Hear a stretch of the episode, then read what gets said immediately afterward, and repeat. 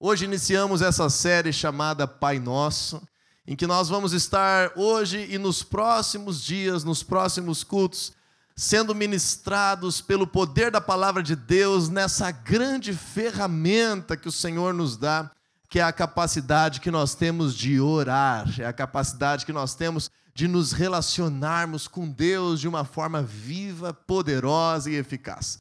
O Senhor Jesus, certa vez, foi perguntado pelos seus discípulos, foi questionado pelos seus discípulos assim: Jesus, nos ensine a orar, nós não sabemos orar. Lá em Lucas capítulo 11, quando fala do texto do Pai Nosso, começa dizendo: olha, os discípulos então disseram para Jesus: olha, João Batista ensinou os discípulos dele a orar e nós queremos aprender com o Senhor também. Porque Jesus orava como ninguém, Jesus tinha uma oração poderosa, Jesus tinha uma vida de oração. E aí Jesus nos ensina e traz um contexto poderosíssimo do reino de Deus, que está descrito em Mateus capítulo 6, a partir do verso 5 até o 15. E essa leitura nós vamos fazer ela agora por completo e neste domingo abordar a primeira parte desse texto. Vamos ler juntos? Diz assim: E quando vocês orarem, não sejam como os hipócritas eles gostam de ficar orando em pé nas sinagogas e nas esquinas, a fim de serem vistos pelos outros. Eu lhes asseguro que eles já receberam sua plena recompensa, mas você, quando orar, vá para o seu quarto, feche a porta e ore a seu pai que está em secreto. Então seu pai que vem em secreto o recompensará. E quando orarem, não fiquem sempre repetindo a mesma coisa, como fazem os pagãos eles pensam que por muito falarem serão ouvidos. Não sejam iguais a eles, porque o seu Pai sabe do que vocês precisam antes mesmo de o pedirem. Vocês orem assim. E aí Jesus começa a explicar aquilo que foi conhecido, que é conhecido na nossa cultura e através dos séculos como a oração do Pai Nosso. Vamos ler juntos. Jesus diz assim: Pai Nosso, que estás nos céus, santificado seja o teu nome, venha o teu reino, seja feita a tua vontade, assim na terra como no céu. Dá-nos hoje o nosso pão de cada dia. Perdoa as nossas dívidas, assim como perdoamos aos nossos devedores, e não nos deixes cair em tentação, mas livra-nos do mal, porque teu é o reino, o poder e a glória para sempre. Amém. Pois se perdoarem as ofensas uns dos outros, o Pai Celestial também lhes perdoará. Mas se não perdoarem uns aos outros, o Pai Celestial não lhes perdoará as ofensas. Até aqui está bom? Vamos ter muito assunto para falar sobre oração, sobre vida com Deus, e eu quero te estimular a ter uma grande expectativa, assim como aqueles discípulos pediram, Jesus nos ensina que o teu coração e o meu coração nessa noite seja: Jesus, me ensina algo novo, me ensina a conhecer Deus melhor, me ensina a orar da forma mais correta, me ensina, Senhor, a te buscar, me ensina a viver contigo. Nessa expectativa, antes de entrarmos de fato no contexto do Pai Nosso, eu quero que você acompanhe comigo o que Jesus nos prepara nessa introdução no assunto da oração. Ali no versículo 5, Jesus diz assim: quando vocês orarem, não sejam como os hipócritas. O que, que Jesus estava querendo dizer?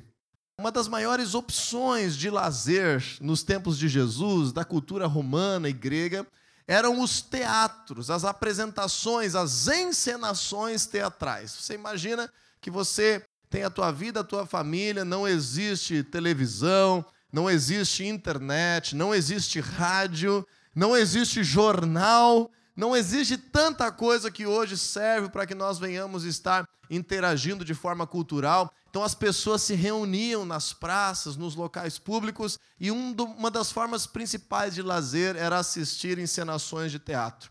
E nessas encenações acontecia que as pessoas simulavam então uma situação. As pessoas pareciam ser alguém que não eram e de fato colocavam máscaras no seu rosto para poderem estar sendo os atores e as atrizes daquele contexto. Nesse sentido, eles eram chamados, claro que no bom sentido, de hipócritas. Os hipócritas eram aqueles que atuavam nos teatros, colocavam uma máscara para representar alguém que não eram e faziam ali aquele momento de entretenimento. Daí surgiu a analogia àquelas pessoas que não no momento do lazer, não no momento da encenação, não no momento do teatro, acabam vivendo as suas vidas sem uma transparência, sem uma identidade correta, com máscara sobre si, com hipocrisia, parecendo uma coisa que não é. Jesus nos alerta e ele diz que a tua vida de oração seja algo que vem do teu coração, seja uma vida pura e não cheia de hipocrisia. Por que, que Jesus está dizendo isso?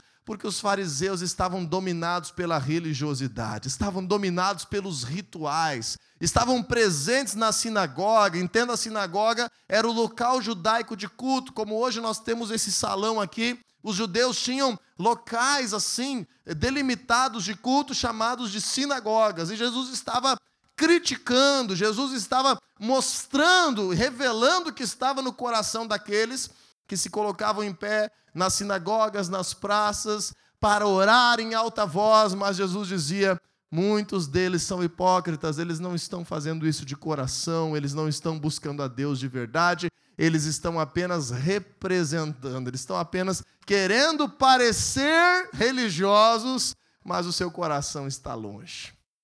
Ele continua dizendo assim: que eles fazem isto, no versículo 5, a fim de ser vistos pelos outros. E Jesus afirma: Eu lhes asseguro que eles já receberam a sua recompensa.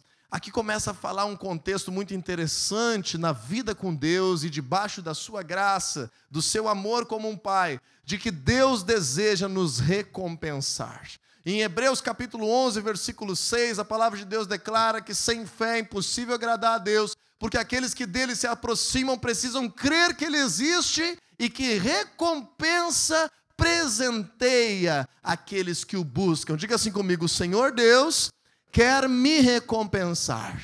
Como um extraordinário Pai, o Senhor Deus quer reagir, o Senhor Deus quer responder, o Senhor Deus, o nosso Pai Celestial, quer recompensar a tua busca. Mas Jesus diz o seguinte: se você não buscar a Deus de coração, se você não buscar a Deus com a intenção correta, se você é um crente só por status social, a sua recompensa já foi recebida pelo aplauso dos outros. Ele continua dizendo no versículo 6: Mas quando você orar, vá para o seu quarto, feche a porta e ore a seu pai que está em secreto. Então o seu pai que vem em secreto o recompensará. Jesus está dizendo: os maiores frutos de oração, as maiores respostas de oração, o maior poder da oração acontece quando nós não estamos preocupados com quem está no nosso redor, com quem está olhando, nós estamos preocupados em ter um momento particular de busca a Deus. Então, em primeiro lugar, eu te digo: fuja da religiosidade, fuja de um status de cristão, fuja de uma aparência necessária pela tua oração e busque a Deus de coração. Nesse ensino, Jesus nos mostra a importância de estarmos tendo momentos particulares com Deus. Agora, não faça desse texto uma nova religiosidade para ti. Não ache que Deus só se manifesta dentro de um quarto com a porta fechada. Não limite, não faça com que esse texto pareça uma nova regra. Mas entenda que Jesus está dizendo: busque a Deus em particular, busque a Deus em um lugar onde você possa se expressar, busque a Deus em um lugar onde você não precise ficar se cuidando. Tenha momentos de intimidade, momentos particulares com o teu Deus, são momentos que ativam graça e recompensa do Senhor, frutos da tua oração sobre a tua vida. Então, no nosso contexto cultural, não precisa necessariamente ser apenas no quarto, Pode ser na sala, pode ser em casa, pode ser no chuveiro, pode ser lavando a louça, pode ser dirigindo, pode ser no intervalo do serviço, pode ser dentro do estacionamento, pode ser na sala da faculdade antes dos outros chegarem, pode ser em qualquer momento da tua vida, mas Jesus está dizendo: quando você buscar a Deus, não busque para aparentar algo, busque para crescer na tua vida com Ele, busque para ter um momento particular com o Senhor.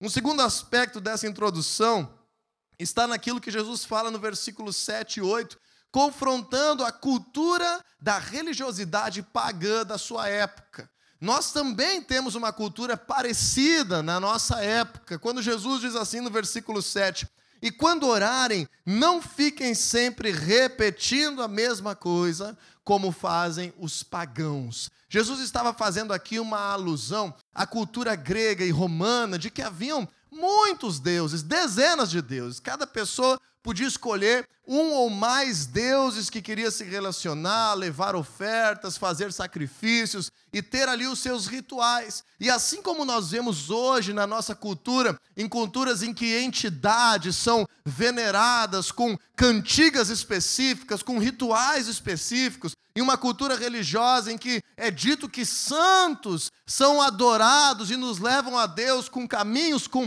decorações, com com orações decoradas específicas, Jesus está confrontando a mesma cultura da época dele e está dizendo assim: não é a vã repetição que nos faz conhecer a Deus, não é decorarmos uma reza, não é estarmos trazendo um mantra repetido que vai nos fazer a chegar a Deus. Isso é vazio.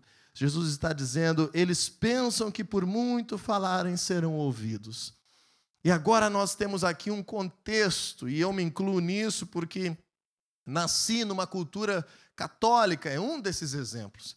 E na cultura em que eu nasci, inclusive fiz primeira comunhão no início da minha adolescência, nós fomos ensinados na nossa casa e na nossa cultura religiosa a decorar rezas que seriam repetidas diante de Deus.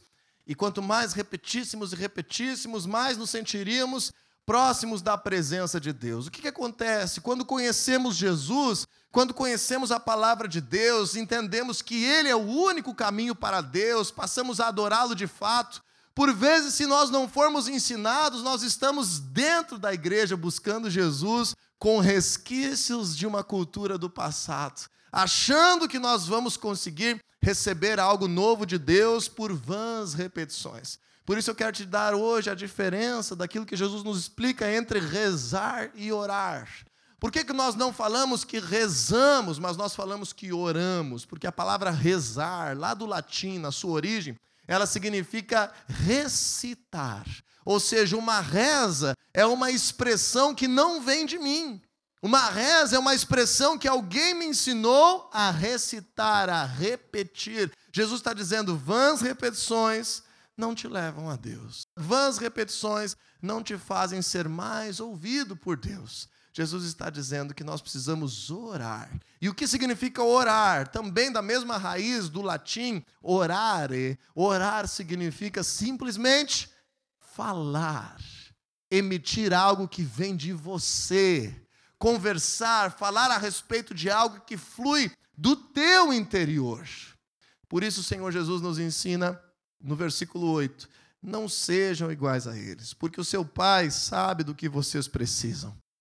A questão não é que nós venhamos ensinar para Deus aquilo que nós precisamos, mas abrir o nosso coração dizendo: Deus, eu te dou liberdade para agir na minha vida, eu quero contar contigo, eu preciso de ti, eu quero que o Senhor faça parte aqui nessa situação que está acontecendo de todo o coração, o Senhor se levantará, te recompensará, causará resposta sobre a tua vida. Com isso em mente, com esses contextos que Jesus falou, eu quero iniciar essa série hoje abordando a oração do Pai Nosso nos primeiros dois versículos que Jesus nos ensina.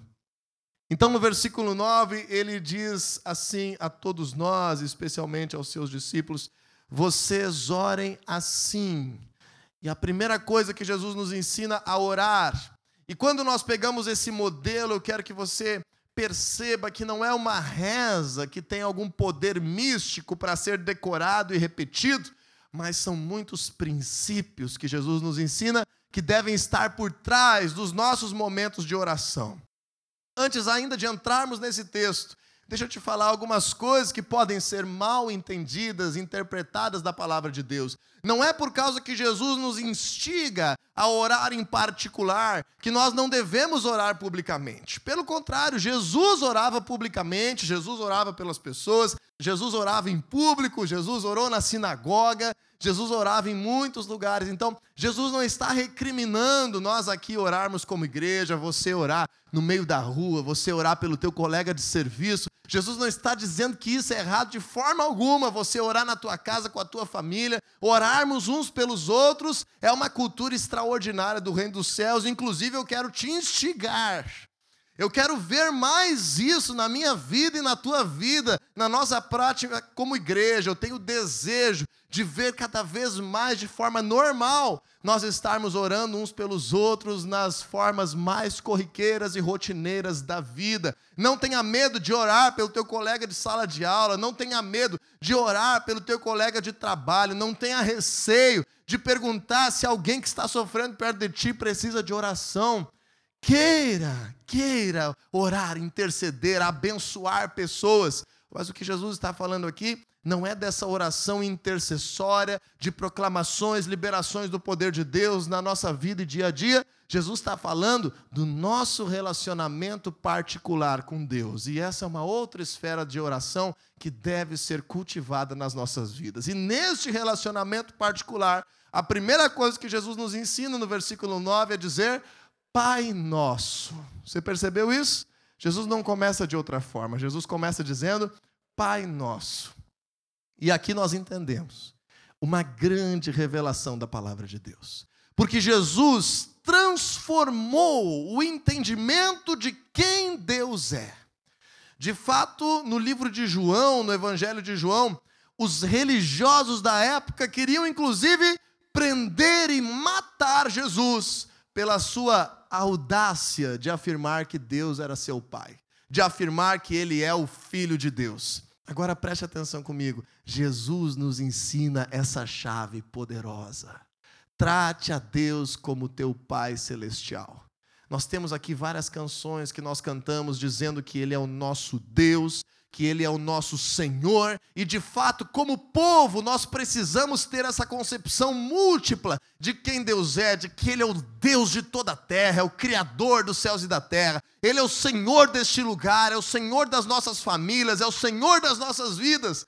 Mas na tua relação mais particular com Deus, você pode ter a liberdade de tratar Deus como teu Pai. Talvez você não consegue expressar isso na tua oração. Deixa eu te instigar a isso. Faça esse exercício. Tente, te esforce, aproximar a presença de Deus na tua mente, no teu coração, chamando o teu Deus de teu Pai, o teu Pai celestial. Por vezes tivemos uma infância não como gostaríamos, uma figura de pai distante daquela que nós desejávamos, e isso causa um bloqueio de nós concebermos Deus como Pai. Mas Jesus nos ensina que um dos maiores benefícios da Sua graça é nós nos tornarmos filhos de Deus, filhos nascidos, vivos, presentes na casa de Deus. Nós podemos chamar esse Deus maravilhoso de Pai. Ouse isso. Tenha esse coração. Entenda essa graça liberada sobre a tua vida. Agora, só pode chamar Deus de Pai aquele que é o seu filho. Ao mesmo tempo, Jesus está ensinando: você não é um escravo, você não é alguém distante, você não é uma pessoa culpada que está chegando diante de um ser sobrenatural e muito diferente da tua natureza. Jesus está nos ensinando quando você ora e cada momento que você vive, entenda-se como um filho de Deus. Perceba você mesmo como uma filha de Deus. Perceba a tua existência pertencendo à família de Deus. É muito diferente você conversar com o teu pai, se há uma relação saudável dentro daquilo que a Bíblia ensina, é muito diferente você conversar com o teu pai e você conversar com o teu chefe é muito diferente você conversar com o teu pai e você conversar com uma pessoa de autoridade muito importante na tua nação, mas que está distante de ti. É muito diferente o teu coração, a tua transparência, o teu comportamento, a tua sinceridade. E às vezes parece que nós entendemos Deus como chefe entendemos Deus como aquele autoridade distante, grande, que podemos de vez em quando acessar. No teu e no meu coração somos filhos. O nosso Pai está desejoso de ouvir a tua oração, de entender os teus planos, de conversar contigo, de te recompensar, trazer respostas, de estar preenchendo a tua vida com a sua presença. Segunda frase que Jesus ensina: Pai nosso, agora onde Deus está? Quem Ele é? Onde Ele está? Onde Ele está, segundo Jesus? Que estás nos céus. Agora perceba comigo a importância dessa afirmação. Você não precisa o tempo todo na tua oração dizer: Senhor, eu sei que tu estás nos céus. Mas você precisa ter essa clareza, essa certeza, esse princípio ativo no teu coração. Em primeiro lugar, porque muitas divindades que são adoradas em tantas formas de religião, mundo afora, concebem os seus deuses numa escultura de pedra, concebem os seus deuses numa montanha, concebem os seus deuses de uma forma distante. Jesus nos ensina: o nosso Pai está vivo, o nosso Pai é presente, o nosso Pai existe. O nosso Deus é real, porém de uma forma invisível, de uma forma espiritual, de uma forma celestial. Jesus está ensinando o nosso Pai, ele está, ele é, ele está vivo neste momento, mas não é de uma forma visível, é de uma forma celestial. Quando você vê Jesus dizer está nos céus, não entenda esse céu atmosférico que durante o dia hoje estava tão lindo, tão azulzinho. Não entenda os céus da Bíblia. Normalmente, os céus da Bíblia, na maioria das vezes, não estão falando desse céu atmosférico, natural, do nosso planeta. Normalmente, a Bíblia, quando fala de céus, no plural especialmente, está falando de dimensões espirituais que, apesar de invisíveis, estão acontecendo exatamente neste momento e neste lugar, dentro de nós, em todo o contexto onde nós vivemos nessa criação. Então, o nosso Deus não está distante, o nosso Deus está presente dentro de nós. Mesmo que a palavra de Deus nos explique que existe um lugar celestial do trono de Deus e da presença dele. Não importa se esse lugar é perto ou longe, a palavra de Deus nos ensina que o Espírito do Senhor está sobre a tua vida, que o Espírito do Senhor é derramado sobre a tua vida e por causa disso nós estamos presentes diante da presença de Deus. Diga para quem está do teu lado aí, você está na presença de Deus. Nós temos um vício terrível no cristianismo moderno. Eu me incluo nisso, porque por causa da cultura e da teologia errada que aprendemos, nós por vezes dizemos assim, gente, vamos orar para entrar na presença de Deus. Esses dias o pastor JB Carvalho falou: se você vai entrar na presença de Deus em oração, aonde você estava antes? Onde Deus estava na tua vida antes? Nós já estamos na presença de Deus. Então, quando você fechar os olhos, ou, ou, ou às vezes não precisa nem fechar os olhos para orar, nós, nós temos o hábito de fechar os olhos para orar, mas isso é apenas para nós não nos distrairmos. Você pode e deve praticar, inclusive, a oração de olhos abertos, especialmente se você gosta de orar dirigindo, faça isso, ore de olhos abertos.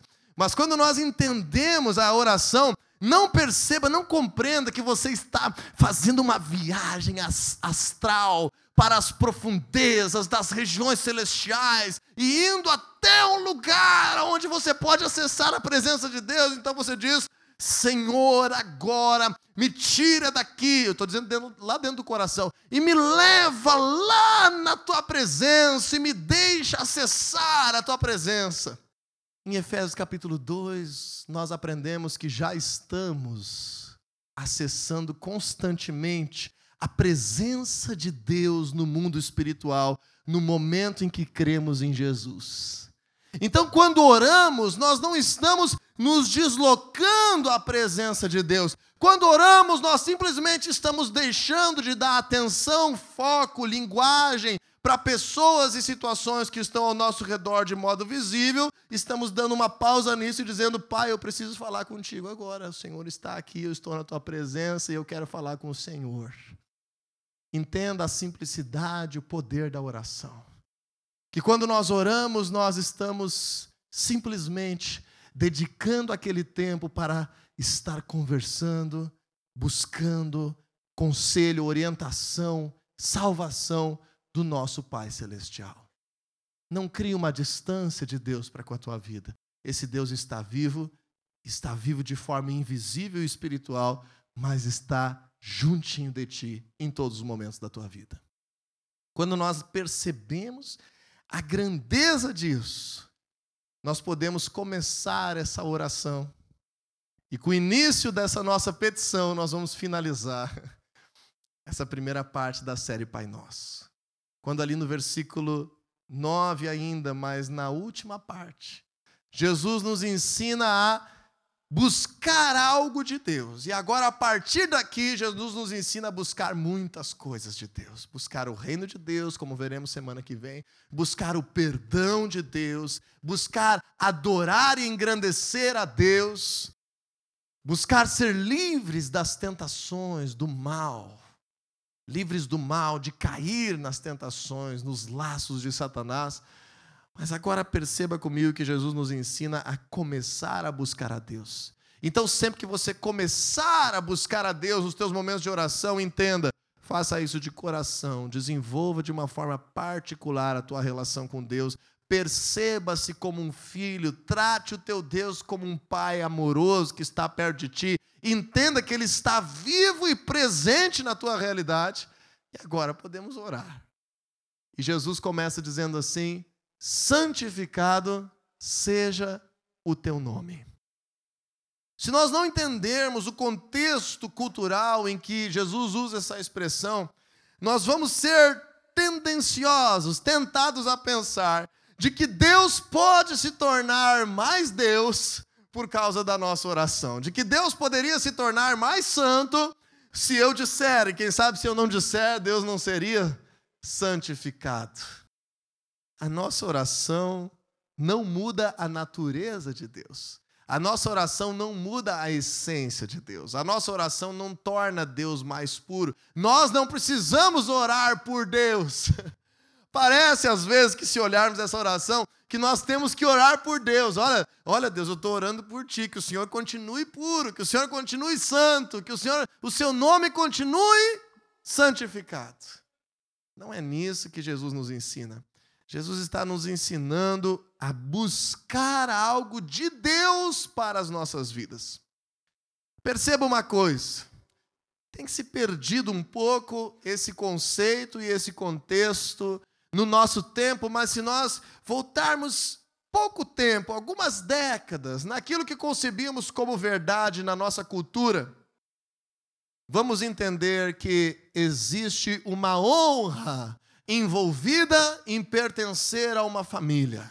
Existe uma dignidade, existe um nome a zelar pela tua casa, pela tua família, pelo nome do teu pai. Mesmo que isso está se perdendo e não deveria, como cristãos devemos cultivar, perceba como que ainda no nosso tempo nós nos sentimos representando o nosso nome, ou quem sabe o nosso sobrenome, nosso pai, você que já é pai, você que é avô, quem sabe tem isso muito mais presente, de se sentir honrado pelos feitos dos teus descendentes, ou de se sentir envergonhado, desonrado, desprezado, por causa daquilo que aqueles que pertencem à tua linhagem estão fazendo, vivendo, se comportando, agindo. É nesse sentido que Jesus está dizendo.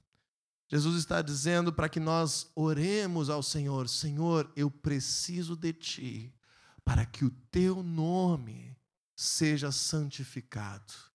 Eu preciso de Ti para que o Teu nome seja conhecido da forma correta. Eu preciso de Ti. Agora vamos inverter um pouco o sentido para você entender do que nós estamos falando dizermos: Senhor, eu preciso de ti, para que o teu nome não seja envergonhado, para que o teu nome não seja desonrado, para que o teu nome não seja desprezado, para que eu, como teu filho, nós, como teu povo, como tua família, venhamos, Senhor, santificar o teu nome.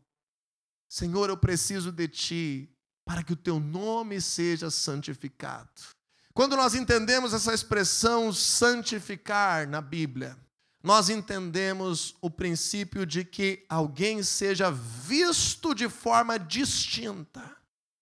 A santificação nada mais é do que olharmos para uma situação e percebemos algo que salta aos nossos olhos. Aquilo é santo, aquilo é destacado, aquilo é distinto. Você que trabalha com informática, você que, quem sabe, por vezes já escreveu um textinho no Word, ou hoje em dia, na modernidade, no WhatsApp, você coloca um asterisco antes e depois da palavra ou da expressão. Você sabia desse recurso? Se você colocar um asterisco antes e depois da palavra ou da expressão, quando você manda a mensagem, ela fica em negrito. O negrito é o destaque. O negrito é nós darmos a relevância. O negrito é nós fazermos saltar aos olhos. O negrito nós mostramos algo santo, algo especial, algo separado naquele texto. Dessa forma, Deus deve ser conhecido na tua vida, na tua família, nos teus projetos, naquilo que nós fazemos como povo dele, na igreja dele, no nosso papel dentro de casa, no trabalho, e nós não conseguimos isso sozinhos. Nós não conseguimos dignificar o suficiente a presença de Deus pelo nosso esforço. Nós precisamos orar sobre isso. E Jesus está dizendo: antes da nossa necessidade, antes do desejo, antes daquilo que precisamos, nós precisamos nos preocupar em pertencer à família. Nós precisamos nos preocupar em honrar o nosso Pai. Nós precisamos nos preocupar em colocar Ele acima de todas as coisas e dizer: Senhor, que o Teu nome seja glorificado, seja visto, seja destacado, seja santificado, seja engrandecido. Mais do que isso, que essa oração e esse coração te faça indignado cada vez que você vê alguém desonrar a Deus, cada vez que você vê o nome de Deus desprezado, motivo de piada. Que nós venhamos orar, que nós venhamos chorar, que nós venhamos zelar pelo nome do nosso Deus, que ele seja engrandecido, que ele receba o primeiro lugar, que o Senhor não seja desprezado que mais dói no coração de Deus, na história da Bíblia, é quando o seu povo virou as costas, o desprezou, quando o seu povo humilhou o seu nome, quando o seu povo se vendeu, se prostituiu, quando o seu povo quis interesses antes de pertencer à sua casa. Que você e eu tenhamos esse coração na nossa oração. Eu sou filho do Deus dos céus e da terra, o meu Pai celestial precisa ser honrado, precisa ser conhecido.